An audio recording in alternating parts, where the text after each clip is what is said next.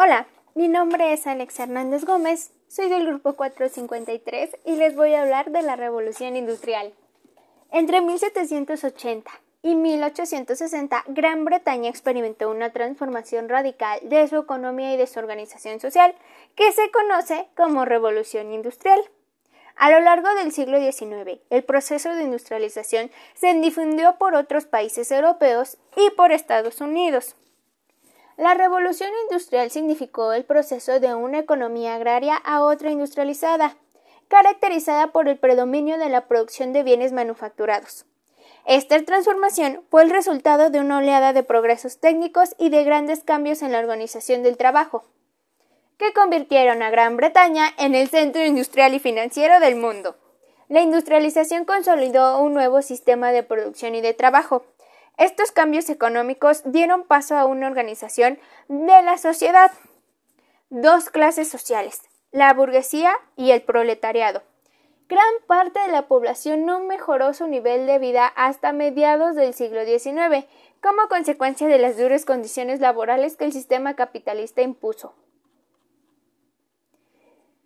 Los dos grandes motores que procedieron y acompañaron el surgimiento de la industria moderna fueron la mejora de la producción agrícola y el sostenido crecimiento de la población. A la serie de transformaciones en la agricultura se le llamaron revolución agrícola. Hicieron posible un notable aumento de la producción de alimentos, las tres innovaciones agrarias más importantes fueron los cambios en el sistema de cultivo, la introducción de nuevas máquinas y la nueva estructura de la propiedad. El aumento de la oferta de alimentos desde mediados del siglo XVIII hizo posible un elevado crecimiento demográfico. Las grandes hambrunas desaparecieron y la población, claro, mejor alimentada, tuvo mayor resistencia ante las enfermedades y epidemias. Este crecimiento fue el resultado de cambios en la natalidad y en la mortalidad. La reducción de la tasa de mortalidad fue, en el primer lugar, el resultado de una mejor alimentación. y ya en la segunda mitad del siglo XIX, algunos avances médicos higiénicos, como la vacuna contra la viruela o el uso del jabón. De este modo, la tasa de mortalidad disminuyó un tercio. Asimismo, la esperanza de vida creció notablemente. Era alrededor de los 50 años. El cambio en los sistemas de producción se caracterizó por el uso de máquinas y por la sustitución de las fuentes animadas de energía por inanimadas. Ambos elementos unidos a la necesidad de un mayor control sobre la mano de obra provocaron la concentración de obreros y obreras en edificios destinados a la producción, es decir, fábricas. Este proceso comportó la ruina de muchos artesanos y la producción individualizada fue progresivamente sustituida por el sistema fabril. El sector emblemático de la revolución industrial fue la industria textil algodonera. El algodón es un tejido suave, de fácil lavado y que, producido en grandes cantidades, resultaba sumamente económico. Los inicios de la industria textil se remontan al año 1750, con la prohibición de entrada en Gran Bretaña de tejidos de algodón estampados, indianas. Las masivas importaciones de algodón en rama desde la India o desde las plantaciones esclavistas de Estados Unidos abastecieron la materia prima barata al sector. El segundo sector decisivo de la industrialización fue el carbón y la siderurgia. El carbón se convirtió en el gran combustible del siglo XIX, alimentó la máquina de vapor y desempeñó un papel imprescindible en el proceso siderúrgico.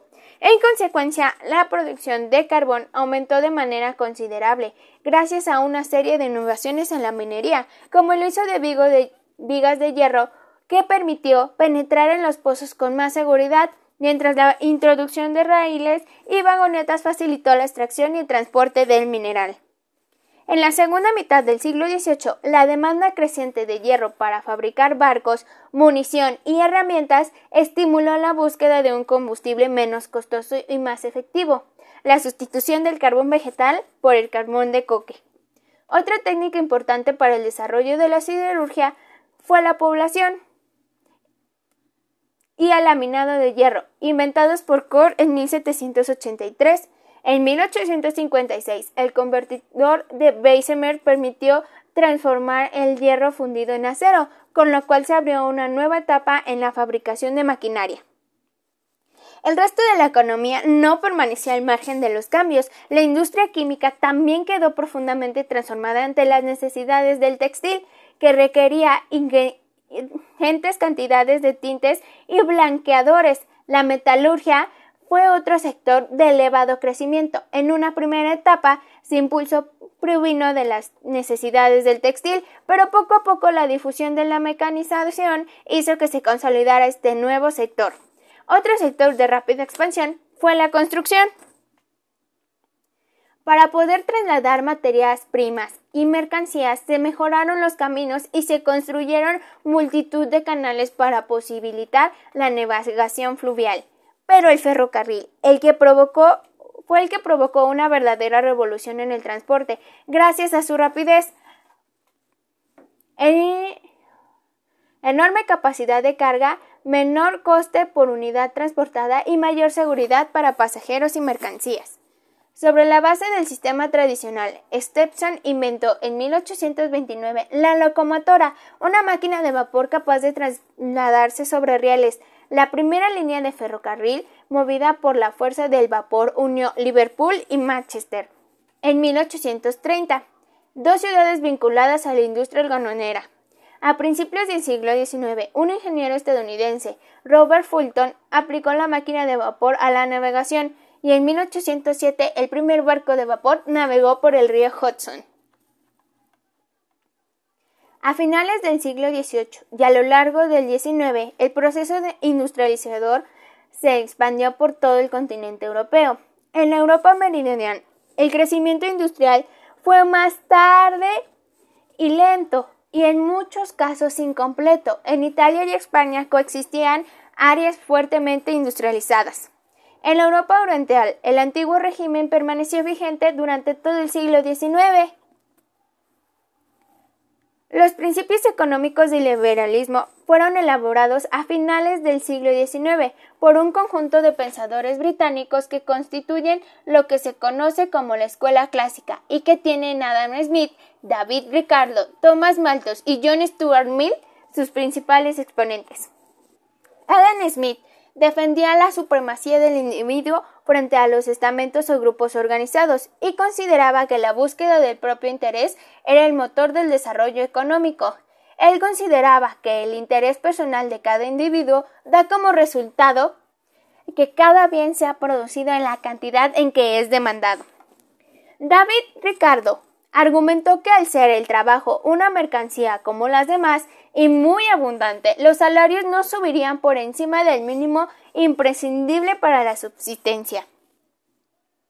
Thomas Robert Malthus señaló que el crecimiento de la población desequilibraría su relación con los recursos existenciales, lo cual empeoraría el nivel de vida de la mayoría de las personas. Desde la revolución industrial, el capitalismo se configuró como un sistema en el que los instrumentos de producción y lo que se produce en ellos son propiedad privada.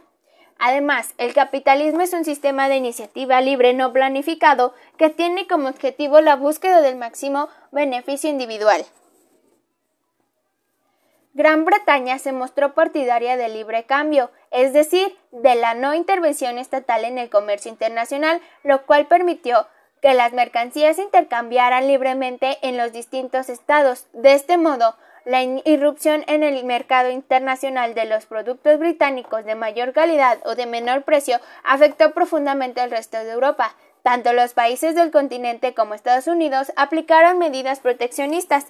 El proteccionismo defendía la imposición de aranceles en la entrada de productos extranjeros con el objetivo de encarecerlos para que no sea rentable su importación.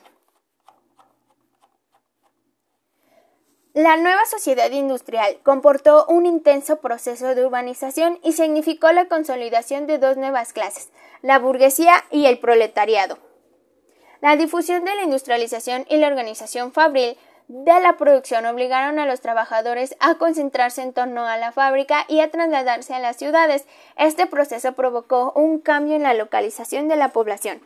La emigración interior hacia las ciudades procedió en su mayoría de las áreas rurales circuncidantes. Espero que esta información les haya servido. Me despido de ustedes. Adiós.